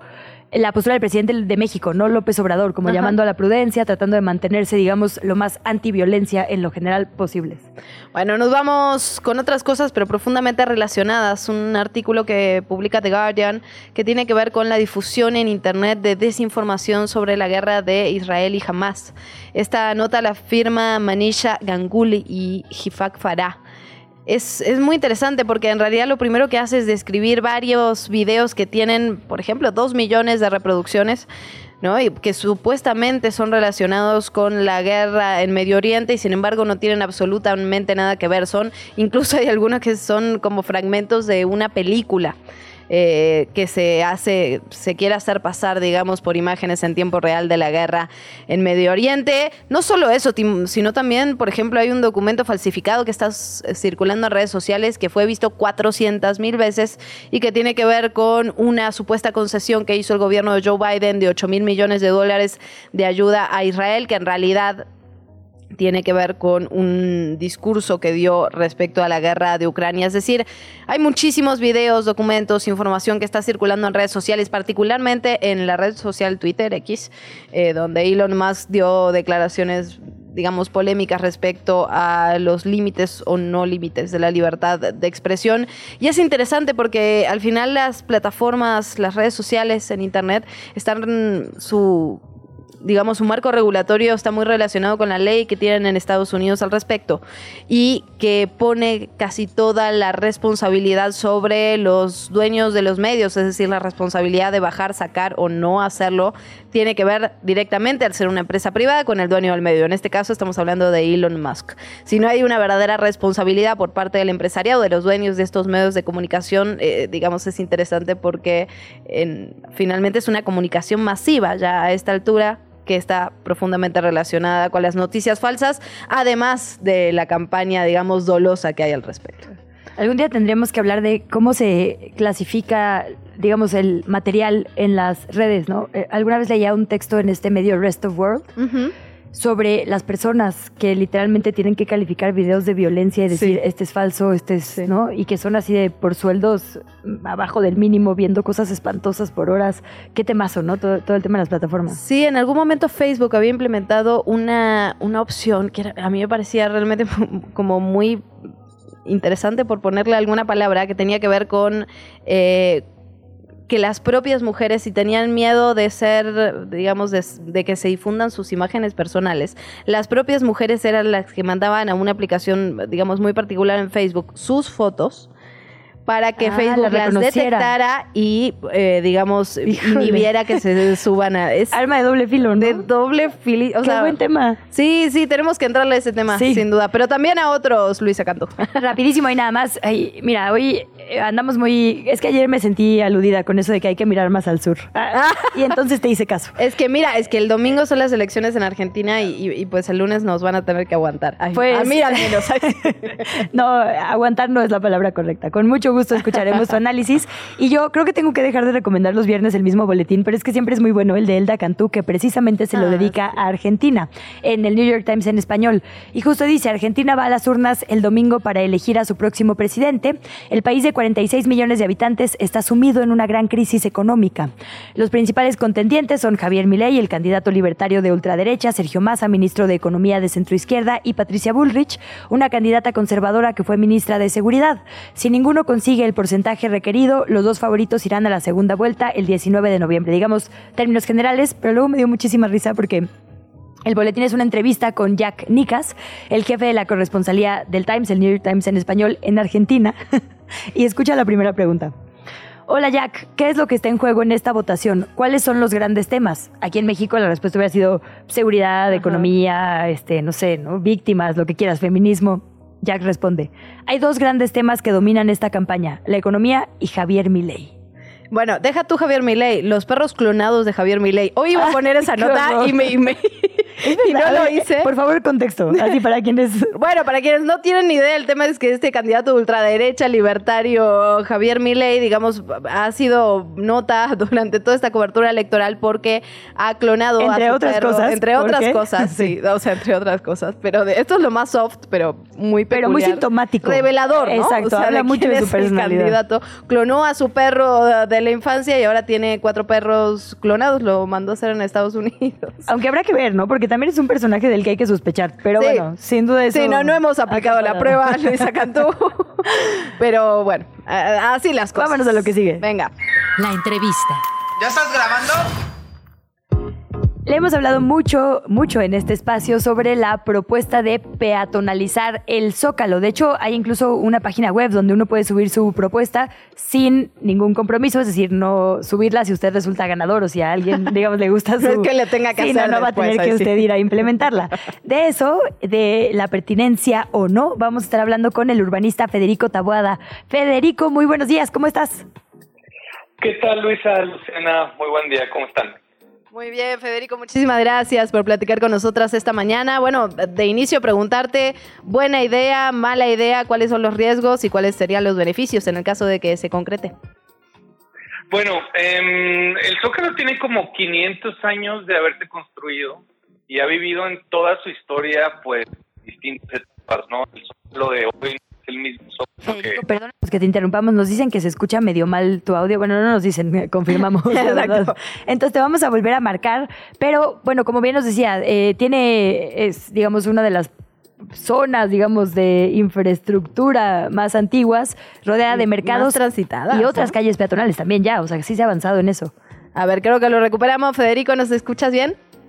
Los escucho muy bien. Eh, les comentaba que el, Zócalo tiene como 500 años de haberse construido y ha, ha vivido distintas etapas a lo largo de su historia. El Zócalo que conocemos hoy, pues no es el Zócalo que conocimos hace algunas décadas. Eh, pues ha ido cambiando. Y uno de los cambios que ha tenido es que ha ido expandiendo la plancha sobre las vialidades que hay alrededor de él. Eh, el Zócalo actualmente es de las poquitas plazas en el mundo que todavía tiene vialidades a su alrededor. Mm. Y pues creo que es una idea muy pertinente el expandirlo y el quitar las vialidades que tiene.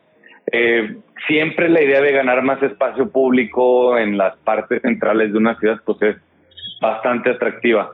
Hace como unos 14 o 15 años eh, existió la propuesta de peatonalizar una calle en el centro que se llama Madero. Esta calle conecta Bellas Artes con el Zócalo. Y era una calle peatonal, pero era una calle vehicular que cuando se quiso hacer la propuesta de peatonalizar hubo muchas resistencias, principalmente por parte de comerciantes. Y bueno, la idea era que se hiciera un corredor peatonal porque había mucha gente que caminaba por esa calle, ya que pues Madero conectaba el Zócalo y Bellas Artes, dos puntos muy importantes de la ciudad. Y bueno, pues una vez que esa calle se peatonalizó, se volve, se convirtió en la calle más transitada de América Latina. Por esa calle caminan diario casi 600 mil personas. Y comercialmente la gente que se oponía, pues hoy tiene un futuro muy interesante porque, por ejemplo, me acuerdo del dueño de una heladería, que no voy a decir su nombre para no hacerle mucha publicidad, no la necesita además, pero era el principal opositor a ese proyecto. Y tenía una sucursal y hoy tiene nueve en esa calle. Es decir, ha tenido un éxito tremendo. Entonces, siempre los proyectos que en el centro buscan ampliar el espacio público, principalmente para el peatón, pues siempre tienen mucho éxito. Y el Zócalo, pues no es una propuesta cualquiera, es muy audaz y creo que le auguro mucho éxito el único tema que va a tener son temas de logística por parte de algunas instituciones del gobierno, pero en general va a ser un una propuesta muy exitosa. Federico Taboada, gracias por seguir conversando con nosotras. Nos decías, esta peatonalización, digo, tiene muchas virtudes, así lo hemos visto en las calles que se han eh, transformado, digamos, en, únicamente para personas, eh, pero también tendría retos. No sé si el sentido de las calles, ya sabes, como estas cosas que se tendrían que adecuar, y preguntarte, porque hay una convocatoria, ¿qué es exactamente entonces lo que podemos proponer de que jueguitos infantiles? O sea, ¿cómo, cómo se vería, digamos, en lo concreto, a partir de dónde, el metro, qué onda, digamos, en la práctica, ¿cómo te lo imaginas? ¿Cómo se vería? ¿Y cuándo? Bueno, aquí vale la pena comentar algo. Em, bueno, eh, sí tendrá retos. Eh, muchas de las calles que circundan el, Zócalo o que, digamos, están cercanas al Zócalo, pues verán transformado tanto su eh, circulación como su demanda. Ahora, la cosa es que si nosotros analizamos y hacemos un conteo, de cuántos coches circulan por el Zócalo. Realmente son muy poquitos los coches que tienen como destino o como origen de un viaje el Zócalo. Entonces, eso fue la primera, pues el primer criterio para abrir esta posibilidad, que realmente el Zócalo era un lugar de paso y que si va a ser un lugar de paso, pues realmente las rutas de las personas que van o vienen del Zócalo, pues pueden cambiar, ¿no? Entonces esa fue la primera. La segunda es, eh, sí hay una convocatoria ahora que hace el gobierno de la ciudad para tomar las opiniones de, este, pues qué tan buena idea sería o no y que la gente vote. Y bueno, escuchar un poco a la gente porque sí es un proyecto muy ambicioso. Hay dos retos principalmente. El primero es el tiempo. Eh, el Zócalo, la obra que se quiere hacer, serán más o menos 50 mil metros cuadrados. Eh, es más o menos el la mitad del bueno el zócalo ya está peatonalizado una parte la la parte que falta por peatonalizar es más o menos de la misma dimensión que de la plaza que existe ya digamos de las calles aledañas. Em, y el segundo es presupuestal hay que ver cuánto dinero va a costar. Pero debo decir una cosa el zócalo en los hechos está peatonalizado tres cuartas partes del año. Sí porque está cerrada la circulación de esa zona, porque hay conciertos, porque hay informes, porque hay ferias, porque hay eventos. Entonces, mm, realmente cuando lo analizas de manera muy seria, pues ya está peatonalizado gran parte del año. Entonces, em, el cambio no sería tan drástico, la gente ya está acostumbrada a llegar al Zócalo en metro o llegar en coche, pero digamos, estacionarse a algunas cuadras de él. Así que realmente la gente que se vería impactada por esta decisión, pues sería muy poquita, ya la mencionabas ahorita, Luisa, es la gente que trabaja en el gobierno de la ciudad, en la Suprema Corte, en, en la Presidencia de la República y en algunos lugares más. Federico, ¿habría que hacer algún tipo de adecuación extra? Pienso, no sé, por ahí en aumentar el transporte público. O sea, no sé si este tipo de modificaciones urbanas necesitan de otro tipo de, acciones que vayan en conjunto. Pues sí, definitivamente la demanda de transporte público será mayor y habrá que, pues, brindarla, ¿no? En el caso de, de la infraestructura que existe, afortunadamente, el centro de la ciudad es uno de los puntos de la ciudad que tiene más oferta de transporte. Hay metro, hay metrobús, hay trolebús, hay autobuses de RTP, hay bicicletas, etcétera. Entonces, realmente lo que tendrá que suceder es que tendrán que pasar más autobuses, más trenes, digamos, de manera más frecuente para poder atender más gente, pero tampoco es, no es nada que, que el gobierno de la ciudad no haya hecho antes. Quiero insistir en que eh, el Zócalo, cada que hay conciertos, cada que hay ferias, cada que hay algún evento masivo, un informe de gobierno está cerrado y eh, el gobierno de la ciudad está muy acostumbrado a proveer este tipo de servicios complementarios para que la gente pueda llegar sin ningún problema. Federico, pues muchísimas gracias por estos minutos. Bueno, es que sin duda vamos a tener muchas preguntas eh, para esto. Federico, si nos permite, seguimos platicando contigo en todo este proceso y bueno, los demás de urbanismo que nos interesan. Claro que sí, Luisa, Luciana, muchas gracias y mucho éxito en su programa. Igualmente, un abrazo. Te invitamos a seguir la conversación en redes sociales. Nos encuentras en TikTok, Instagram y Facebook como arroba que chilangos pasa. Y en Twitter desde la cuenta de Chilango, arroba chilango.com. Desde la redacción, chilango.com. 8 de la mañana, 33 minutos, es viernes. No lo hemos notado porque hemos estado con mucha información, pero sí es viernes. Confirmado eso, aplausos. Y por eso nos vamos contigo, Edgar Segura, reportero de chilango.com, que nos tienes la agenda del fin de semana, lo que no nos tenemos que perder, lo que tenemos que anotar. A ver, cuéntanoslo todo, Edgar, ¿cómo estás? Hola, buenos días, Luciana, buenos días, Luisa. Pues sí, este fin de semana va a estar muy interesante porque literalmente los muertos vivientes, las catrinas, los alebrijes y más seres van a tomar las calles de la Ciudad de México porque el sábado 21 de octubre se va a llevar a cabo la marcha zombie. Eh, pues como les comentaba, en esta, en esta marcha miles de personas se van a, caracterizar como muertos vivientes, van a desfilar desde el Monumento a la Revolución hasta el Zócalo a partir de las 10 de la mañana y pues este no solo es un evento muy llamativo visualmente porque van a poder observar a personas caracterizadas como zombies, eh, son disfraces verdaderamente impresionantes los que vemos cada año, sino que además pues cualquier persona se puede unir, se puede lanzar, eh, caracterizarse como zombie y pues el único, la única invitación, el único requisito es llevar alimentos no perecederos para donaciones, ¿no? Eh, y ese mismo día eh, se va a llevar a cabo también el desfile de alebrijes monumentales, donde literalmente el arte va a salir desde los museos hacia las calles. Vamos a poder apreciar a los alebrijes del Museo de Arte Popular, que van a salir en procesión desde el Zócalo de la Ciudad de México hasta el Ángel de la Independencia, esto al mediodía, y se van a quedar instalados ahí en reforma para que la, gente pueda conocerlos hasta el día 5 de noviembre, esto el sábado.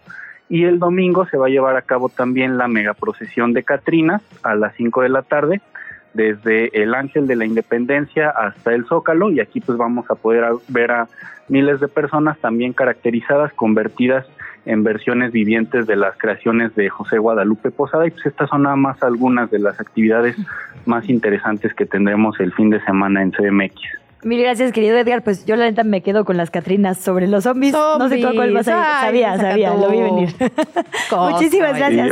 buen, debate. ¿eh? Oigan, bonus track, bonus Desempata, desempata, Edgar. También el Museo del Pan, el perdón, el Festival de Pan de Muerto en el Museo Caluz, por si tienen hambre. Sí, vámonos ahí mejor. Este, probar todo tipo de variedades. Hay un ganador por unanimidad, sí, se, se votó y se aprobó la moción.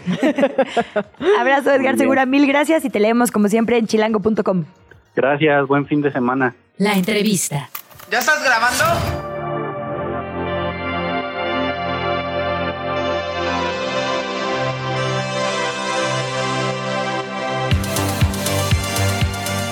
Se está llevando a cabo el Festival Internacional de Cine Documental de la Ciudad de México, Docs MX, y es un honor para nosotras platicar aquí en esta cabina con su fundador y también director, Pau. Te voy a dejar pronunciar tu apellido, Pau, porque ya sabes que con todo el cariño del mundo, ¿qué? ¿Montagut? Pau Montagut. Montagut. ah, no estuve tan mal. No, no, no. Políticamente correcto. Siempre te digo Pau cuando te saludo para no meterme en complicaciones. Qué gusto tenerte por acá. Bienvenido. qué gusto, qué gusto verlas y qué, qué, gusto estar aquí. Muchísimas gracias. Te voy a decir, Luciana, una vez yo fui jurado, por eso le mm. tengo además extra. Ay, ay, ay, este Luisa cantó. Es mi momento de más fama en toda la vida. Pura, eminencia que tenemos de juradas. Sí, no, caray. ¿Y quién, quién ganó aquella vez? Una película iraní increíble. Eh, fue el 2020 21, si no me equivoco. No, es que por el ti, sí, no, ni como 18. Así, a ver los 18 ¿qué, anteriores. Día es hoy? Sí, exacto. Mejor hablemos de lo que va a pasar hoy y mañana hasta ahí vamos a llegar. En 2021, así es. Fuiste, fuiste jurado. Sí. Una película maravillosa. Bueno, ya digo, ese no es el tema, pero eh, de la rebeldía de una chica en Irán. Eh, no sé si es.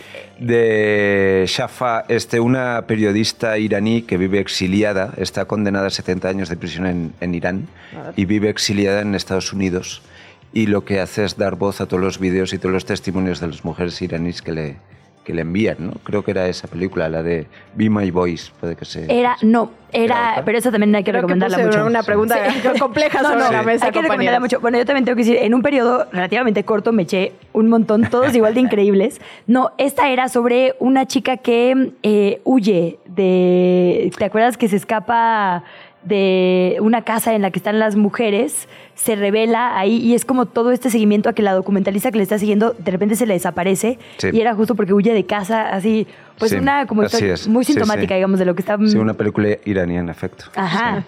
Sí, no, y bueno, el, digamos, lo curioso del documental es que se te pierde el protagonista literalmente porque eso es lo que le pasó a quien la estaba siguiendo, ¿no? Y te retrata a estas mujeres como en una perspectiva muy distinta a las mujeres iraníes que a veces vemos como acá como absolutamente fortalecidas, rebeldes, unidas, ¿no? Como que me nos gustó muchísimo el jurado en ese entonces y eso que en serio la competencia está bien difícil. Sí. Pero bueno, 2023. Sí, exacto. ¿Qué va a pasar hoy y mañana? Pues, pues lo, mejorcito, llevamos ya pues unos días de festival hasta, hasta mañana eh, sábado, que, que acaban las, las funciones del festival y el domingo en la Cineteca Nacional, que tendremos nuestras películas ganadoras, pero bueno, eh, tenemos pues pues lo mejor del cine documental internacional. O sea, es que no.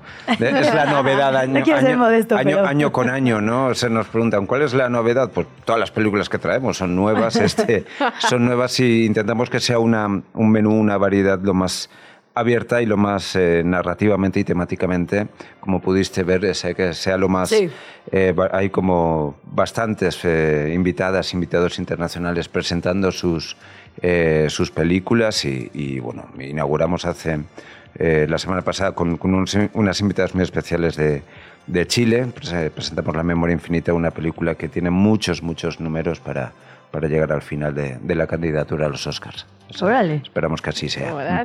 ¿Y cómo lo ha recibido la gente? Ya, ya tienen varios días. Muy bien, este, pues eh, recuperándonos mucho, mucho, mucho de, de, público después del grave problema que tuvimos los festivales con la, con la pandemia.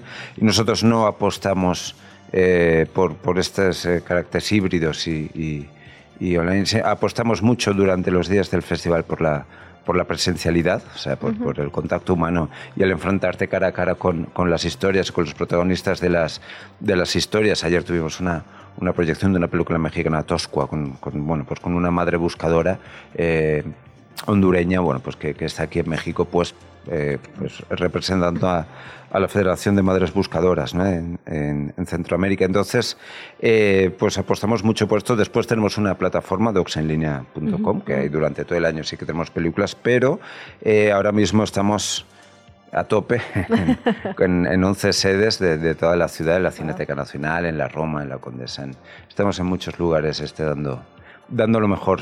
Tenemos entre 25 y 30 proyecciones en, al día wow. aproximadamente. Sé que es como preguntar a qué hijo prefieres, pero claro. la verdad, así sí, vamos a ir a una este fin de semana, ¿cuál, está, cuál sería tu apuesta?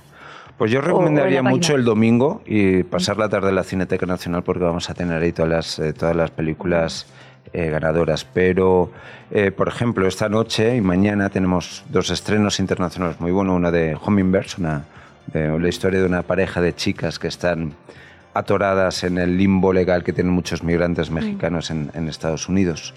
Y eh, una película After Work de, del director sueco Eric Gandini, que es una película sobre la... Me, me, río porque está muy en boga este debate ahora en, en el ámbito legislativo sobre la dignidad laboral y las condiciones del trabajo, la cantidad de horas que trabajamos, la calidad de, del trabajo que tenemos. Y es una película muy interesante porque compara Japón, China, este, con, como diferentes regiones del planeta, de cómo, eh, bueno, pues de cómo vivimos el trabajo, si trabajamos para vivir o vivimos para trabajar. ¿no? Ahí sí puedes. sí, no voy a responder esa pregunta. No, yo tampoco. Sí. Yo, yo, creo que podemos dar esta conversación por zanjada. Sí, o sea, sí, exacto. Podemos hablar de otras cosas. Porque fíjate, perdón, perdón. No, no adelante. Solo iba a decir que, que interesante porque el, me acuerdo, en, en, ya, así volviendo al 2021, sí. no, pero me acuerdo en aquel entonces que justo había una película, la verdad, preciosa hecha, que era el protagonista de una fábrica.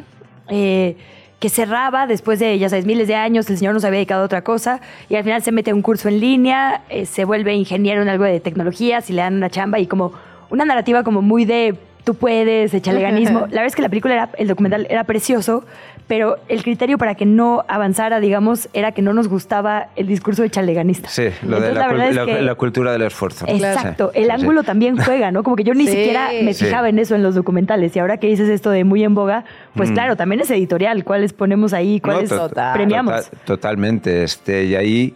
Bueno, te, tenemos que decir que ahí, bueno, pues tenemos toda una, una sección pues muy abierta de perspectivas y, y, temática, ¿no? Este, tenemos una sección Global Docs, ¿no? Este, ahora mismo nosotros siempre hemos estado muy al pendiente de, eh, bueno, pues de lo que pasa en el mundo. Obviamente nos dedicamos al, al, al, festival, al cine de no ficción, ¿no? Yo, yo no vengo del ámbito del cine, yo vengo uh -huh. del ámbito del periodismo, ¿no? Entonces, eh, por ejemplo, lo que está pasando en Ucrania, lo que está pasando en, en, Palestina, que lleva pasando décadas, o sea, no nos engañemos, pues estamos muy, muy, muy pendientes de, de, ellos, ¿no? Y, y, siempre pasamos películas, no siempre pasamos películas con las que editorialmente yo estoy de acuerdo, precisamente. Claro, pues, eh, de eso hecho, está bien, de, de hecho, el plural, claro, claro. Ha sido todo un eufemismo, estoy totalmente en desacuerdo, ¿no? Con el punto de vista o el enfoque, pero son voces que merecen ser escuchadas. Totalmente. Entonces, eh, lo hacemos así. Eh, con el tema de, de, Ucrania ha tenido protagonismo, por ejemplo, en, en, en el festival. Y, eh, por ejemplo, ma eh, mañana, eh, por la tarde, en, en Cinemex, pasa una película muy interesante, un estreno mexicano, que se llama Nayeli, que es un, un, director, digamos que es un director fetiche para, para nosotros, que llevamos trabajando con él mucho tiempo. Es un chico muy joven, que es un joven indígena de la Sierra de Norte de Puebla, eh, que ha hecho un, un, película sobre una chica que vive allí en Puebla, en una comunidad indígena, eh, y tiene, bueno, pues... Eh, algunos problemas mentales. Y sufre la discriminación, el acoso, y bueno, no solo por parte de su eh, comunidad más cercana, sino por parte de su propia familia. ¿no?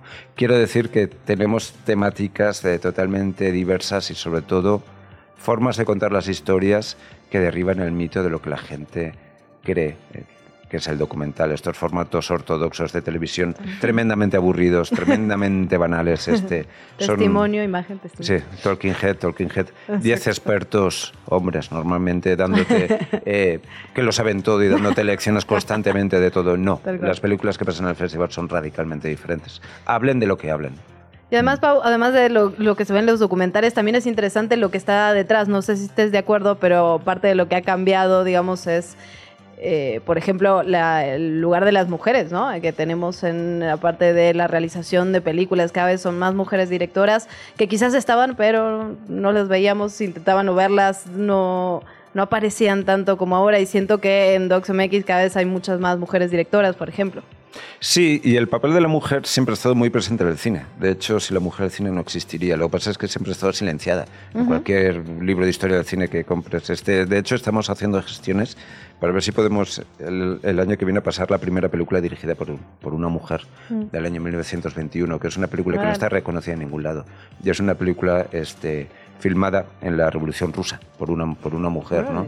Y a partir de ahí queremos como, como recuperar, ¿no? porque la memoria también forma parte de esto. ¿no? Y sobre todo hablar del presente y del futuro, este, de, de la mujer, pero la mujer tampoco queremos que caer en la falacia de las directoras mujeres. El cine es un oficio comunitario y colectivo, que tiene muchos mm. oficios, guionistas, técnicas, editor. Las mejores editoras para mí en México son mujeres. O sea, y hay muchísimos, eh, eh, Valentina Leduc, Mariana Rodríguez, muchas. Eh, queremos que la mujer esté presente no solo como directora, sino en todas las facetas del, oficio cinematográfico. Un ejemplo este, es la película inaugural, Mete Alberti, está dirigida por una mujer y tiene cuatro productoras. Mm. O sea, y Maite Alberdi ahora mismo es uno de los mayores representantes del documentalismo mundial. Es joven, es mujer y es latinoamericana. ¿no? Entonces, para eso nosotros, para nosotros era, era muy, muy importante. ¿no? Entonces, eh, la mujer siempre está presente en el festival, pero no como una cuestión de cuota. Sino que está porque tiene que estar. hablando de temas virales, eh, vigentes. Oye, Pau, y también hay como esta, este cliché, ¿no? De eh, ver documentales así como sin palomitas con boinita, ¿no? Ah. En vez de aplaudo, chasqueo, así como muy intelectual. Pero en realidad también hay para toda la familia, o sea, es un tema al que, en el que podemos, digamos, eh, incursionar nuestras hijas e hijos. Sí, sí, por supuesto. Tenemos actividades eh, para niñas y niños en el Centro Nacional de las Artes este, el fin de semana durante, durante toda la mañana, que no son solo actividades se exhiben cortometrajes donde se, este, ah, ¿cómo se llama? La adultocracia, ¿no? Que nosotros decidimos los niños qué es lo que tienen que ver y lo que no. Eh, intentamos dar a, las niñas y a los niños este, pues nuevas formas de ver cosas que yo creo que sí que deberían ver, ¿no? Cómo viven las infancias en realidades muy diferentes a las que ellos viven, ¿no? Por ejemplo, en el Sáhara. ¿no? en los campos de refugiados saharauis, ¿no? con una serie de, de cortometrajes, que, porque hay una escuela de cine para niñas y niños en el Sáhara con el que tenemos mucha relación, ¿no? Entonces tenemos un intercambio de ahí de, materiales y de cosas y eh, intentamos derribar ese, ese mito de que el documental no solo es lento, ortodoxo y aburrido, sino que es para una élite intelectual que lo sabe todo. No, el, el cine nació siendo documental y, y nació como como un fenómeno eh, de masas y totalmente popular. ¿no? Lo que pasa es que se nos ha ido derivando a esta élite intelectual. que, bueno, porque a mí no, no, joder, eso sí es el meme. No, no, no, no, es, una, es, un, es este, un, un cine que está al alcance de todos, no solo como espectadores y espectadoras, sino como creadoras. Entonces, este, de hecho, yo creo que es mucho más popular que el cine de ficción, porque el cine de ficción está mm. mucho más restringido en sus condiciones de producción y las dinámicas de la industria. ¿no? Entonces, intentamos recuperar. Tenemos proyecciones en carpas en la calle.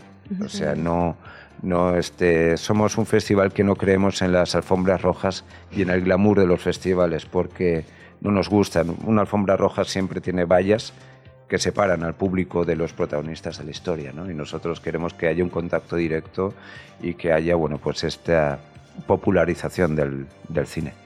Está buenísimo, Pau. Ahora sí que Rapidísimo, ¿cómo sacamos boletos? ¿Cómo entramos? ¿Cómo vemos la programación? ¿Dónde lo seguimos? Lo primero es teniendo curiosidad por ver cosas nuevas. Lo segundo es buscarlos en todas las redes sociales que existen, que ya ni sé cuántas son, como, como, como DocsMX en cualquier red social.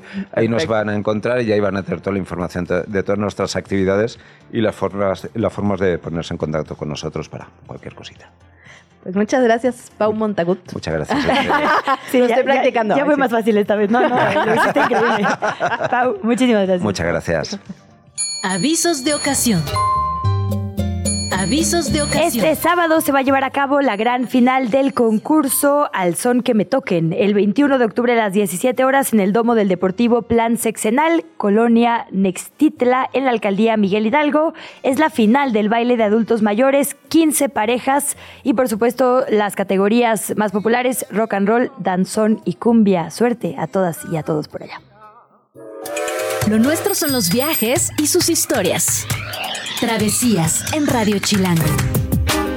8 de la mañana, 50 minutos, momento de platicar con Paulina Espinosa de la redacción de Travesías para ver a dónde nos vamos. Paulina, ¿a dónde nos llevas? ¿A dónde nos invitas? ¿Cómo estás? Buen día. y Paulina, Hola, ¿invitas? Buen día, ¿cómo Corta están? el teléfono. Pau, qué gusto escucharte. No, no, digo, perdón la, la autoinvitación, pero es que pinta bastante bien, la verdad. Oye, no, está increíble. Les voy a platicar de un lugar padrísimo que está en Querétaro que se llama Hotel Hércules. No sé si han escuchado de él. Yo la verdad. Yo Es- no tampoco. Ah, aquí para aquí, Ah, mira. invitado sí, y confirma, sí. confirma que está bueno. No, está muy padre. A ver, o sea, Hotel Hércules forma parte de la familia de la cervecería Hércules. Y, este, bueno, para los que no, nunca han ido, eh, su cervecería está en una, dentro de una fábrica textil que tiene 200 años. Y ahora este abrieron su, su esta parte como de hospitalidad en donde se pueden quedar, tiene 40 habitaciones y es increíble porque tipo puedes quedarte en el hotel y luego puedes este cruzarte al jardín en donde puedes no, o sea, comer y tomar cerveza, visitar la fábrica. Este, entonces la verdad es un planazo. Ay, Pau, yo no sé si, si estés al tanto, pero yo soy constantemente discriminada en este espacio. No, no. Por a hablar ver. de cerveza tan temprano. Entonces, no, no nada, ¿eh? discriminación no es igual a hablar de horarios, Luciana. Yo lo único que digo es, son las ocho y media. eh, o sea, Me siento que es cuatro una y media, amiga. Sí. Para mí ya es mediodía. así. No, bueno, lo que pasa es es que Luciana es tempranera, hay que decirlo. Es- te quedaste impactada de los horarios de Luciana, discúlpame. Sí, me ha pasado, yo me ha me pasado. quedé pensando, pero bueno, es, una, es un gran plan, como que pueden ir al hotel y no tienen que salir del lugar, entonces, pues bueno, pueden ser tres días de cerveza. Oye, y estamos viendo las fotos de las habitaciones. Qué cosa más linda. Parece como de película eh, antigua. No, está increíble. Aparte, cada habitación es diferente. O sea, como que una te puede tocar, no sé, color rosa, otra verde, pero todas es como si estuvieras en México antiguo. Entonces, la verdad es increíble. El patio también, cuando llegas al hotel es impresionante ver porque hay, hay una fuente con una estatua rodeada de olivos eh, y el hotelito, si están viendo las fotos, eso es como rosa clarito. Entonces, la verdad es... es es súper lindo, o sea, como que tienen un spa también, que los tratamientos están hechos como con elementos que conforman la cerveza, entonces también está súper interesante porque es como un mini universo de- que en donde todo vas a encontrar eh, cerveza, ¿sabes?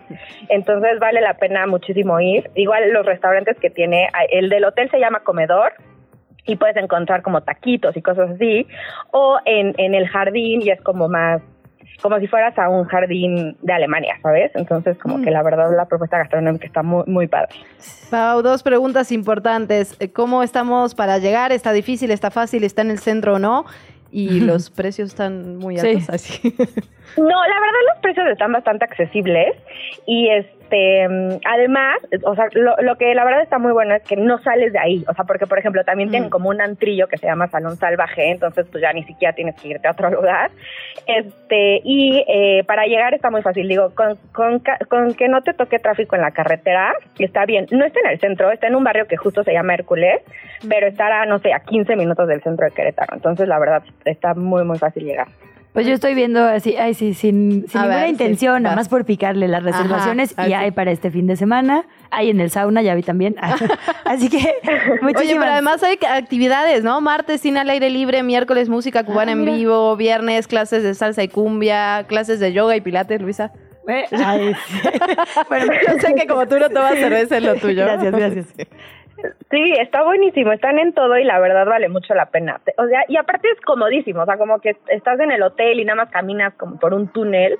Eh, y, la verdad la experiencia del hotel es increíble, porque imagínate que es una fábrica que tiene años, entonces como que es todo este vibe industrial, entonces está muy, muy padre. Pues Luciana, ya tenemos plan cada quien en lo suyo, ¿verdad? Pero, pero hay para todas las opciones. Muchísimas gracias, eh, querida Paulina Espinosa. Te leemos en Travesías. Muchas gracias a ustedes. Bye. Muchísimas gracias, bye. Tenemos plan, tenemos documentales, tenemos cerveza. A ver, Catrinas, Zombies, ah, Festival de Documental, Hotel Hércules, había otra. Ah, el de Pan de Muerto. De Pan de Muerto, Hay que hacer ruta, más bien. No, no, ruta. No, ya tenemos de todo Desayunamos este pan, Luciana. Desayunamos pan. Digo, tú lo puedes acompañar con lo que quieras si no es leche o café. Esto, o sea, estamos generando una expectativa que no podemos cumplir, no sé cómo explicarte. Pero bueno, muchísimas gracias, muchísimas gracias primero a ti, por supuesto. Muchas gracias a quienes nos acompañaron, a la producción. ¿Cómo se ve que es viernes, no? Ya, sí, ya, ya. Pero síganos en redes sociales, aunque sea viernes, oigan. Vaya a ver documentales. Pasa, en todas esas eh, millones de redes sociales que hay, ahí síganos. Denos, manes, un mensaje, una cerveza. Hasta mañana. Sácame del aire, lunes. Gracias, nos vemos. Esto fue ¿Qué chilangos pasa? Conducido por Luisa Cantú y Luciana Weiner. Una producción de Radio Chilango. Escucha un nuevo episodio de lunes a viernes en tu plataforma de podcast favorita.